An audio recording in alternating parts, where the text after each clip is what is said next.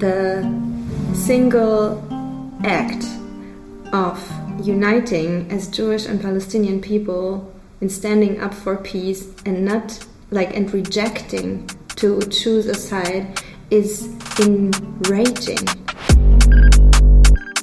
You can you, and you should criticize governments. That's like mm -hmm. how democracy works. My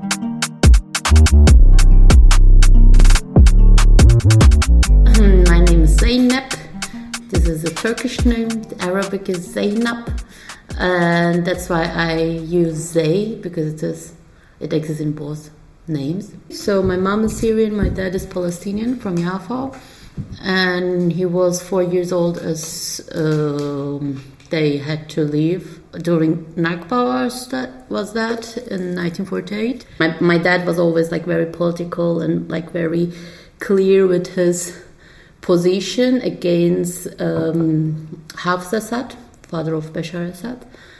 And then he was always talking about him, like criticizing him, which was very dangerous at that time.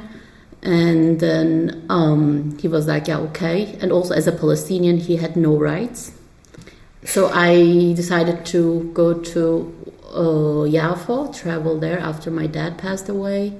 It was also that time I was more into my Arab identity because I refused it because of the racism I experienced as a child. It's like you see the Arab people, the young people speaking Hebrew or Arabic.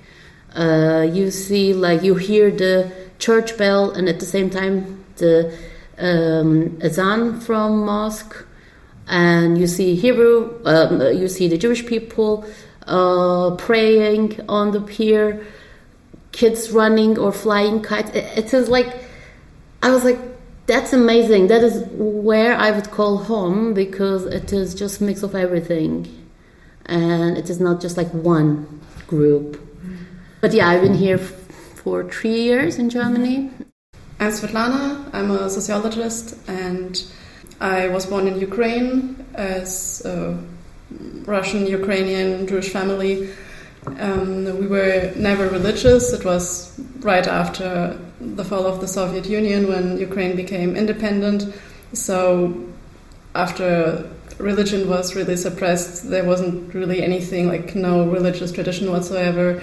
So, I never really got in touch with that. And uh, when I was six years old, uh, we moved uh, from Kharkiv to Germany, uh, to a small town. And uh, yeah, so uh, Germany is where I grew up. I'm Chris. I was born in Russia. And I moved here with my mom and my sister when I was 10 years old. Yeah, I think it's probably similarly that we could move here because, uh, as as it was called here, it, um, contingent flüchtling. So, like for the Jewish people of the former Soviet Union, especially, it was easier to migrate to Germany. Um, yeah, and um, since then I've been mostly living in Cologne. I'm Nadine. I am the daughter of a German mother and um, an Arabic father. And I usually prefer to say Arabic because this family originally kind of got together from like Lebanon and Palestine because my grand grand grandfather moved to Palestine um, from Lebanon, from Beirut, and I still have a huge part of my family there, and another one in northern Israel slash Palestine, and um, it used to be an area like for example, Austria, Switzerland, and Germany, where everybody spoke the same dialect, but uh, there wasn't like strict borders. It's, in Arabic, it's called al-Sham. So it was like before 1948, and then after 1948, when the State of Israel was founded, the people, the Arabic um, inhabitants, were asked to either like find refuge in other Arabic countries or stay there and become um, become citizens of Israel, and that's what my ancestors, my family decided to do. So they became Israeli citizens and stayed in their um, Arabic communities, Arabic cultures, but my family um, has always been Christians, so they are kind of a minority uh, Mhm. from the minority in that area, and that's my family history more more or Mhm. less. But I was born in Stuttgart in the south of Germany, and I moved here to Cologne nine years ago. And I, I have to say that I have similar experiences like Zay, because the village I grew up was very small, and they didn't like foreigners that much. So I was confronted with a lot of racism, but I didn't understand that when I was a child. So most of the experiences I made there I reflected on them now as an adult woman, and I understood why I always felt so strange, like a stranger in that area. And it's much, or it was much better when I moved to Cologne because people here are much more open-minded. And um, yeah, I think there was always always a huge um, discrepancy between um, my looks and my identity because as Zay already told and I think that's one of the reasons why we connect so much because we, we have so many uh, similar experiences. When people looked at me they would usually not assume that I'm Arabic. And not even close. And my brother looks the same by the way. So and we look like our Arabic uh, family. We are all blue-eyed and blonde-haired because a lot of people from the like Levantine areas look like that, but most of the people assume Arabs have like black hair and black eyes. I don't know. And so I witnessed a lot of racism uh, without people targeting me directly. So they would talk about the Arabs, and about about the migrants, about the Muslim, and about like the Levant uh, area, and about these people, never knowing that I am actually part of those groups, and that was I think traumatizing um, very much Yeah. for me. So And you never decide like should I out myself now or not? it was always this question actually. and sometimes, people were coming and yes, ex- w- expecting from you to agree with that. yes, Look at look Good at point. these Syrians. They are everywhere, and I'm like, hmm, yeah, okay, we are everywhere. Look, I'm here. Uh, It's really interesting. I, I don't know if you wanted to say the same thing. I think like being Jewish is like um, really similar to that. Like if you don't, uh, especially like have uh, symbols which represent your Jewishness, Mhm. um, that people can't really tell um, often. So uh, it's like always, yeah, it's like um, uh, people assume that there's no Jews in the space they're in, and yeah, so you you often like get to hear um, anti-Semitic comments, um, kind of. Uh, Mhm. uh, without yeah people thinking Mhm. that somebody might be affected right there and right now. So I wanted to say, like, this Sorry. question of, of passing was really interesting to me, and I think this is where also realized that we have very similar experiences in a way. Um, when I grew up in Germany in like 90s, 2000s, it was never talking about racism. It was always uh, the immigrants. It's like it's a problem of integration. It's always the immigrants, and then I always had the situation where I was like, I'm an immigrant. Why are you talking shit about immigrants? I'm an immigrant. And they're like, no, no, no, no, you're one of the good ones. Mhm. What does that even mean? It's also really interesting, and I'm really happy to meet the group that, um, like all of you and um, the other people who uh, also helped us organize everything. I wasn't really connected to my Jewish identity a lot, and I also rejected it a lot. For a long time, I didn't really experience anti Semitism, or maybe it was there, but I wasn't, I didn't feel like I was affected by it. I was feeling like they're talking about someone else. Hmm. What I felt a lot from my family was the fear of anti Semitism to the point where you have to deny everything and like don't tell anyone you're Jewish, they hate us, everybody hates us, they don't want us to exist, don't talk about it, don't tell anyone uh, that uh, you went to the synagogue, don't tell anyone. So I didn't. And I didn't really feel Jewish, even though this might be a very Jewish feeling to kind of deny it um, because uh, you're so afraid of anti-Semitism.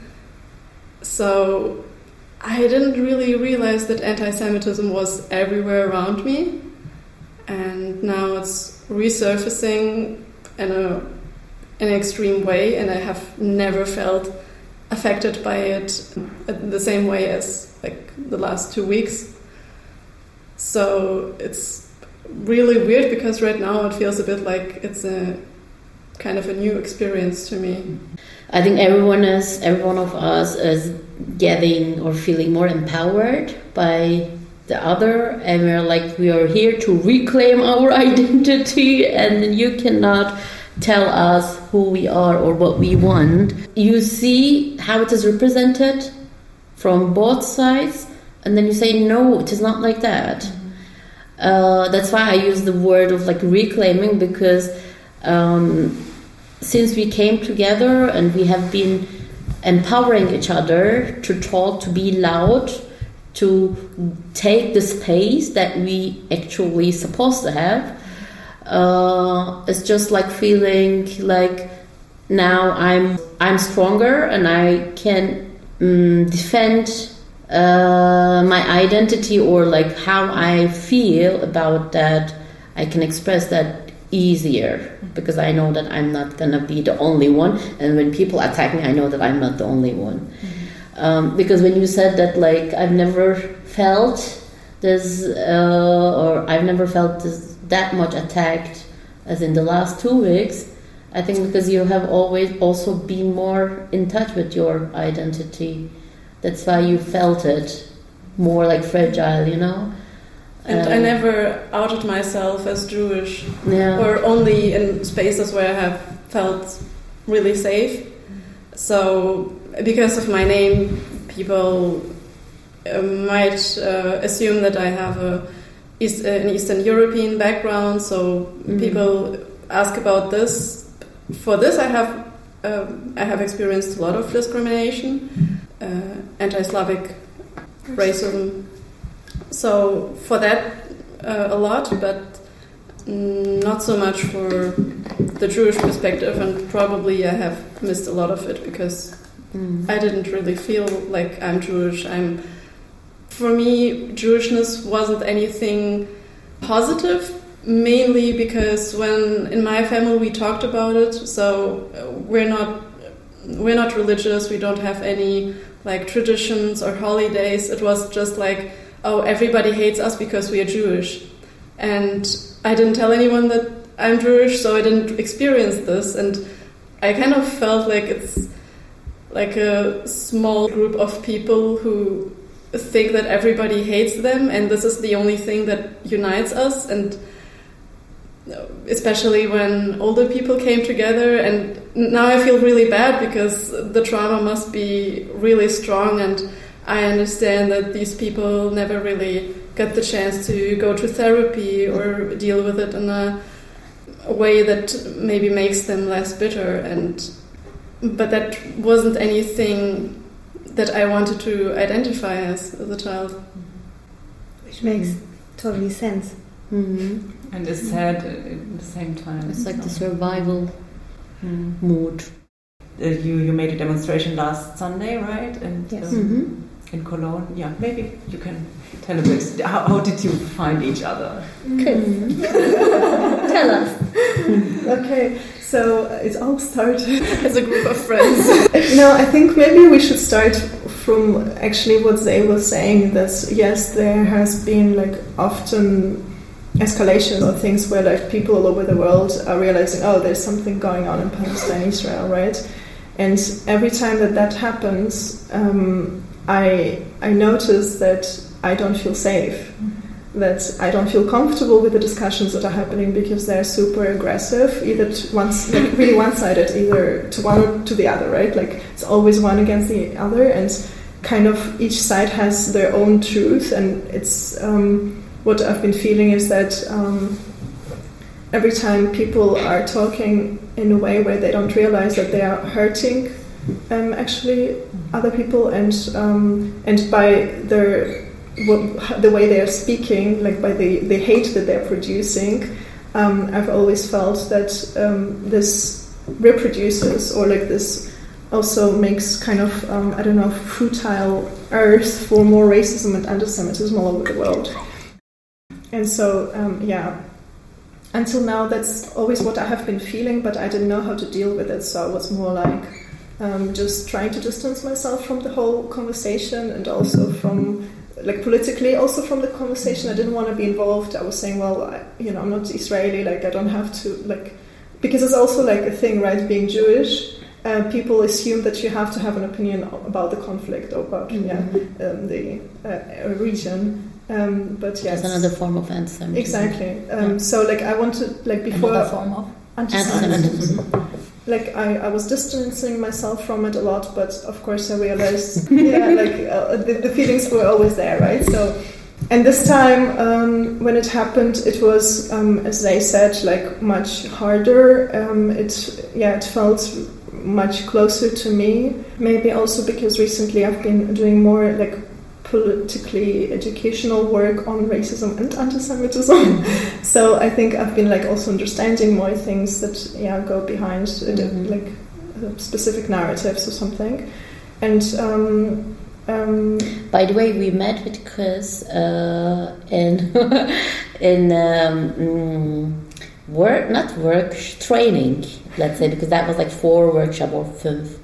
Uh, I think it was about uh, anti-Semitism. So to give workshops at schools about anti-Semitism, so gegen Antisemitismus und uh, Rassismus.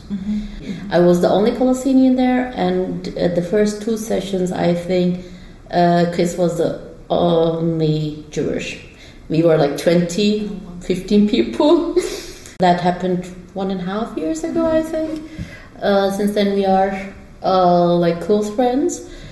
And I saw during that time, like the first couple of days of the war, I couldn't share anything on Instagram, nothing, because I was trying to understand what's happening, and also I was trying to get in touch with the friends that I have in Palestine and Israel, uh, and also reading all the other stuff. And I'm like, I can't, I can't deal with this shit now. But I was like feeling this okay because in the beginning it was like okay, just another escalation. But then when I heard the numbers and what's going on, I was like, oh shit, that is different. And then I felt that, as everyone I feel, um, this anger is just like accumulating energy, and I'm like, I don't know what to do. Um, and then I saw Chris was sharing um, posts about more like uh, warning people about the anti-Semitism. And then I realized, okay, Chris doesn't feel good now. Uh, but also, I didn't have the capacity. So the first two days, I think I didn't write, I didn't react. But Chris was always in my mind, and I was like trying to, you know, deal with my feelings, but also mostly putting my energy on friends in the region. And then I wrote Chris, uh, and then I was like, "Do you want to come? Let's just meet." And I was like, "Yeah, we don't have to if we don't feel like talking about the conflict. We don't." And then Chris came, and we sat in the balcony, and we were telling the same thing: how we are angry. Then I was like, "Okay, let's do our demo." And then Chris was like, "Okay, how we do it. I've never done a demo. We've been to many. I've been to many, but and then I was like, okay, first we should write a statement, and then actually we said, if I, if I may interrupt, it's, it's yes, it's uh, it came up like from uh, first of all like maybe to explain we were talking about like what we're seeing in the world right and like people all, um, wanting to mourn and to protest from like both sides and how it is manifesting in the world is that they're either pro-Palestine or pro-Israel um, demos Mhm. demonstrations and we both we said we didn't feel comfortable going to either one of them yeah, exactly. And Yeah. then we talked, should we make it feminist, just women? And then I was like, yeah, that would be actually super cool, but we need people, a lot of people now. Uh, so we should just make it clear, make our statement clear where we stay, and then And then you did the Insta, Yeah. Insta page. Yeah. After Then working they on the statement the, for four the days. online, and I think that's the moment Mm-hmm. where I found you, and you maybe found them, and a lot of people found you, Yeah. and things started to get wild. yeah yeah after like four days of work full-time work really Okay. uh, not just a couple of hours um, and we got uh, feedbacks from our friends close friends.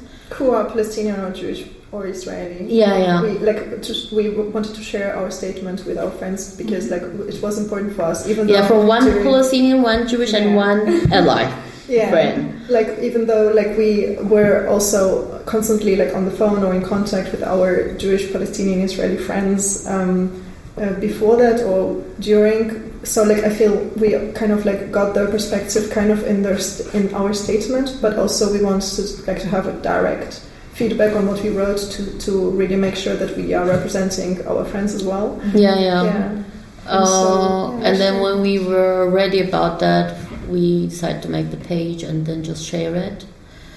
Uh, and we were hoping to find other Palestinian Israeli friends, uh, Israel or Jewish friends. And then we got a lot of uh, messages uh, from the people that wanted to meet. Yeah. And actually, we met Nadine, Svetlana, and the rest of the group uh, on Thursday evening Thursday evening. Right. yeah For on- the Zoom, online, and yeah. then on the demonstration, first time face to face. So it's been actually um, not even a week not even Not- a week. Everything happened. Yeah, and the interesting thing is that how we feel close to each other. Yes, it feels like we know each other for years, but in fact we know each other one week. Yeah. so we wanted to make it separate uh, also in the meeting. I think we are 17, uh, that 17 are Jewish, Jewish Palestinian Palestinian people. uh, people. Um, in total, we are, I think we have like 15 plus. So in total, we are more than 30 people in Orga. And we are very, very thankful to to our allies, we'll say, because yeah sure. I mean, like so far, they are also new friends for us. We didn't know each other, and uh, I'm very impressed by their motivation, their work, and also their respect to, you know, like yeah, here we need to stop because that is something you should talk. Right, because from the That's start of the amazing. meeting, we, we like made sure that we wanted to to keep the uh, two groups a little bit separated. Like even though we're all Yeah. together, we, we made sure like everybody agrees that the uh, the smaller group of Jewish and um, Palestinian and Israeli people are the ones who made decision on the content on like what is important for us for the demo and for for the And the values. For, exactly. And the yeah. The Direction. slogans and the Yeah. Uh-huh. And then the supporters are the ones who are like realizing some things. Like also, they helped a lot technically for the demonstration. They are making They like some political food. awareness groups uh, because that's a difficulty we are now realizing as we're getting more followers. More people who we don't really align with politically are trying to connect with us, and then we Yeah. need supporters who like know more about these mm-hmm. people or know like how to deal with them. Yeah, they provide us mm-hmm. a room together, and they cooked for us. They mm-hmm. baked cake Yeah, for us. I think they, they kind of made sure that we could um, keep the energy and the resources with us Yeah. and don't spoil all the last bits of energy on doing organizational or Mm. structural um, bureau- bureaucratic stuff Mhm. because we actually are already drained by our by our emotional involvement in the conflict there's not a lot of energy left honestly Mhm. and that was very helpful yeah. Thanks a lot. The, the demo it was really big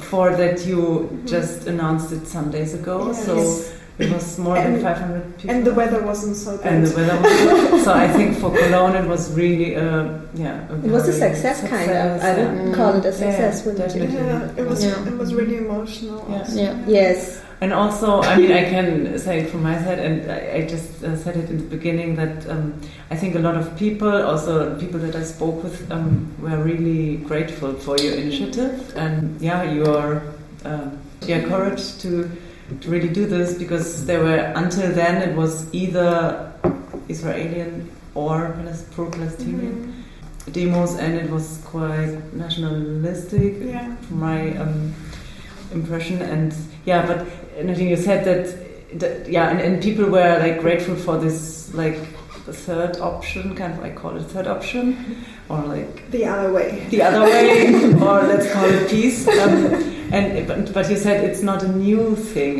That uh, no, it was already obviously not. Mm-hmm. I mean.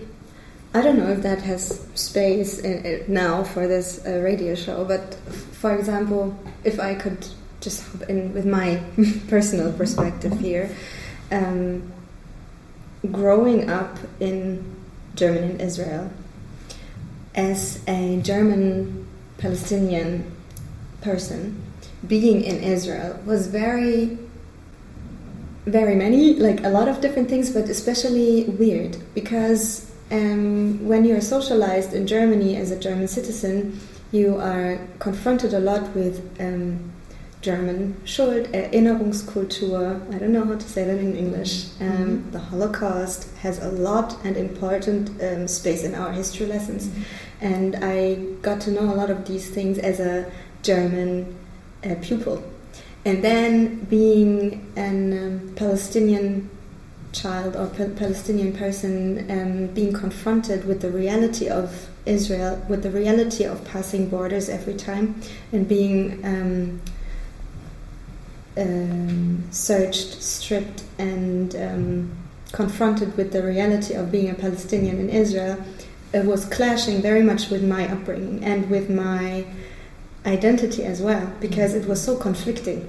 Being German Palestinian in Israel, mm-hmm. you are carrying the um, our German history, but being confronted with the upfront racism against Palestinian people in the daily structure of Israel's daily life. Mm-hmm. So the, this contradiction is something that accompanies me my entire life, actually. Mm-hmm. So I am Israeli. I do have the Israeli passport. I do also have the German passport. I have a dual citizenship, and it's sometimes so weird for me to see the, those both passports in my pocket together. Because it's a contradiction in itself sometimes. It mm-hmm. seems to be a mm-hmm. contradiction in itself. Um, and in my Israeli passport, I am signed as Palestinian. Uh, it's like a number, which um, um, declares me as non-Jewish citizen, which obviously means like it's uh, it's like race like structural racism, but under the surface because the Israeli security um, cannot confront or act um, obviously racist because that's against the law.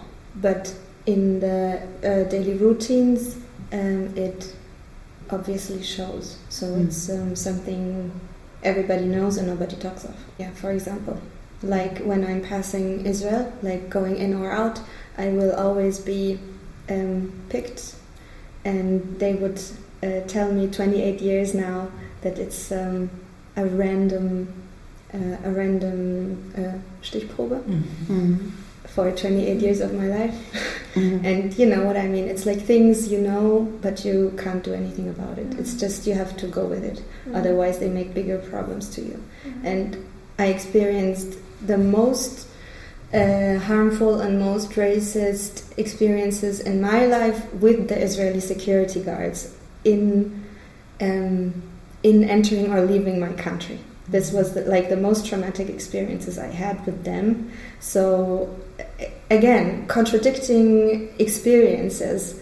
Uh, as a German and German passing person in Germany, more or less, I am only uh, experiencing second-hand racism because I'm never directly approached. In Israel, it's always in your face for me personally. Mm-hmm. Um, but I am born into a Christian Arabic family with Israeli citizenship, so the the minority of those people are in a very weird sitting in between the chair situation because they, from some of the people in Israel, they are um, targeted as Arabs and therefore Palestinians. But other people target them or see them as Israelis, Israeli citizens. Mm-hmm. So, like that. They have a weird situation because they um, enjoy some advantages of being Israelis. They have the passport. They are Christians, so they are at least better than the Muslims. Sarcasm off. And um, on the other hand, they are never fully accepted Israeli cit- citizens, and they also have less rights. Not all of the Israeli Jewish people would admit that, but from my life experiences, I have to say it, it unfortunately is like that. That as an Arab Israeli citizen, you are a citizen of a, like a second class, and you don't have the same uh, possibilities in the future. So, in, in whenever the conflict is resurfacing, um, the two parties are trying to jump on those people, like the Arab Israeli people, pull them to their to pull them to their Side. uh, party or to their side, and there is a huge contradicting opinion within this specific social socio-economic group of people, um, because a lot of uh, those kind of Arabs. Um, feel lost and feel in between and they don't know where they who they should be loyal to. Because they enjoy a lot of advantages of being Israelis and they are afraid of um, of a possibility of a, uh Hamas Islamic st- uh, ruled state. And on the other hand, they are faced, uh, they are confronted with daily racism under the Israeli government. So it's very weird. And from these kind of people, I know it since I grew up, we always had this kind of, you called it third way, you called it peace, you called it alternative for whatever is going on. Because when I was talking to my family, to my friends, to those kind of people, my dad, for example, always said, there is never going to be this is also very personal stuff i don't know if there's space for that but there's never going to be like a two state solution never. The only solution we can have is under one state one state solution but with equal rights for everyone. This is the only solution he sees. And this is um, an opinion a lot of Palestinian, palestinian israeli people have. Um, i cannot talk for all of them and hopefully nobody is trying to put those words in my mouth because I'm not representing all of those people, but I just know that this is um, a common opinion, and I grew up with that. So jumping a little bit forth, um, when the uh, conflict resurfaced this time, I wrote a text um, on Instagram two or three days after the conflict, which was actually the speech I, I held on the demonstration. Uh, I wrote it uh, very shortly after, and if you remember the speech, it basically says exactly like these contradicting things, and that you have to ha- like have both opinions and views uh, on mind when you talk about it, especially as um, European and um, German people. So it was already out there because it was something I personally were educating, uh, advocating for many, many years.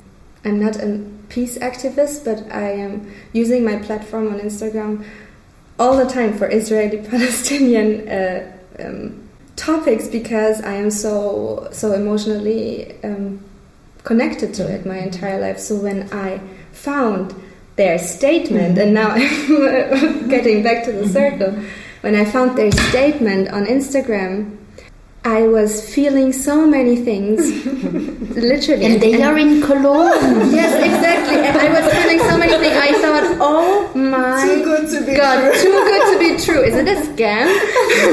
because it was no, literally, and I'm, I don't know if I ever t- told you in that, like that clear message that I wanted to say. This was, this was like an epiphany for me. Like I had like a. Like a like a spiritual moment with this statement On Insta? on Instagram, yes, because fi- finally I, I found somebody who had exactly the same values as I had, and I was writing them when they start the call. Hey, are there any other Jewish, Palestinian, or Israeli people out there? And I was like, oh my god, these are my people. Mm-hmm. So that's that's when I when I wrote them because all like everything I just said now is something I'm carrying with me my entire fucking life. And mm. I was always feeling so alone because there's nobody with this weird, weird contradicting biography. Yeah. The only person I could talk to was my brother. Hmm. Yeah. Well, So- thanks for sharing. Yeah, you're welcome. I Mhm. yeah, it's And just I'm so happy to. wrong. But the people in the group who are Palestinians, they are they are usually people from uh, Palestinians living in exile. So they are either having Yeah. uh, Syrian uh, citizenship or German. Yeah. So uh, unfortunately, I Jordania. or Jordania, right? Yeah. um, and Egypt sometimes, but I don't know anybody personally in Germany except my own family, Yeah. my, my father, my brother.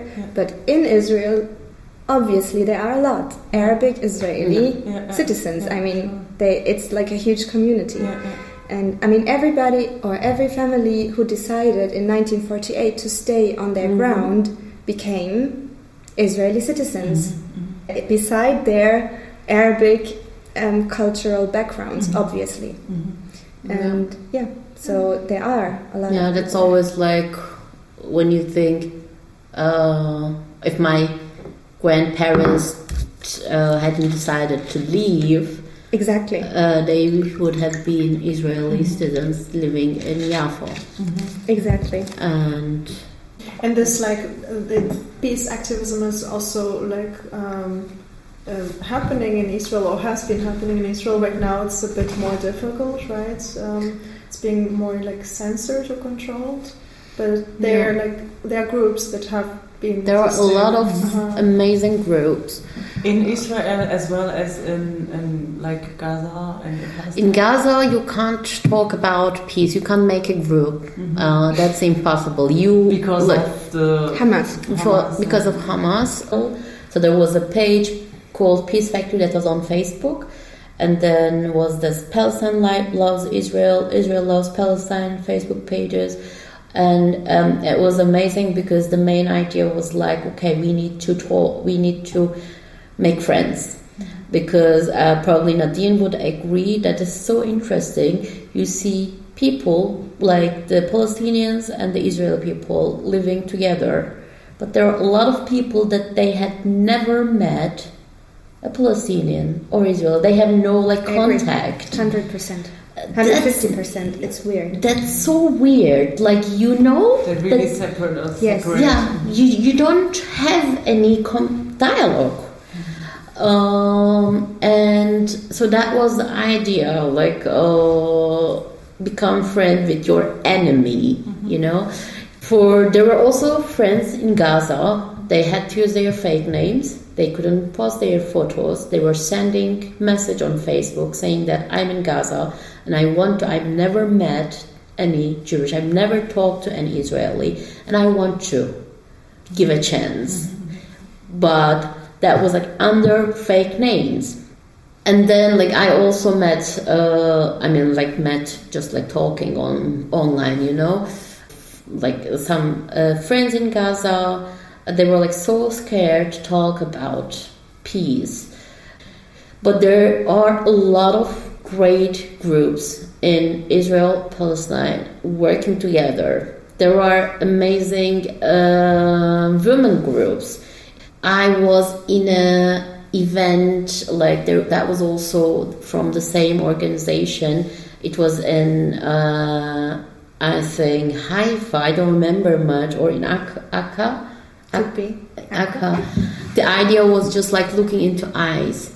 So there were like a lot of chairs um, opposite to each other, and there were like Palestinians and Jewish people um, or Israeli people sitting without talking, just looking into eyes. And I remember like a woman sitting opposite and we just like started to look into eyes totally stranger not talking nothing for minutes and then we started to cry. It was so emotional so weird so real. And then you- you're not supposed to talk at all. And then i just left and then i wrote a post about that in english and somehow it was shared. And then the, that woman found saw that post and wrote back to me. And then she was so happy. Yeah in this war time, i also talked to her and then she was like it's so hard to talk about peace now. She said the same thing. Um, but there are people still taking the risk still doing that. It's very important to talk. Because people really think all Palestinians or Hamas, all Israelis, they just want to uh, keep that occupation or keep this. They want, they hate Palestinians and like this peace activists, uh, people who are really risking their lives. Yes. It is so sad, so hard not to talk about that because that could change the narrative. That could make a huge change once we see, okay, that is actually there are people. Of course, maybe we can't change the narrative in, or we can't change the situation now uh, in Palestine, Israel, in Gaza, but we need maybe we can change the narrative in Germany because the narrative here is also horrible, very dangerous. It's more than horrible, actually. It's unbearable. exactly. Yeah, I, I wanted also to to come to this point. Um, how you, yeah, how you feel as non-bio Germans, however to call it. Um, it how do you pe- perceive this whole situation in the media, in the society, with friends, or whatever? Maybe Svetlana wants to Yeah, because can you didn't so uh, say something in a long time. Yeah, so I, I also find it unbearable, and I I have a lot of things to say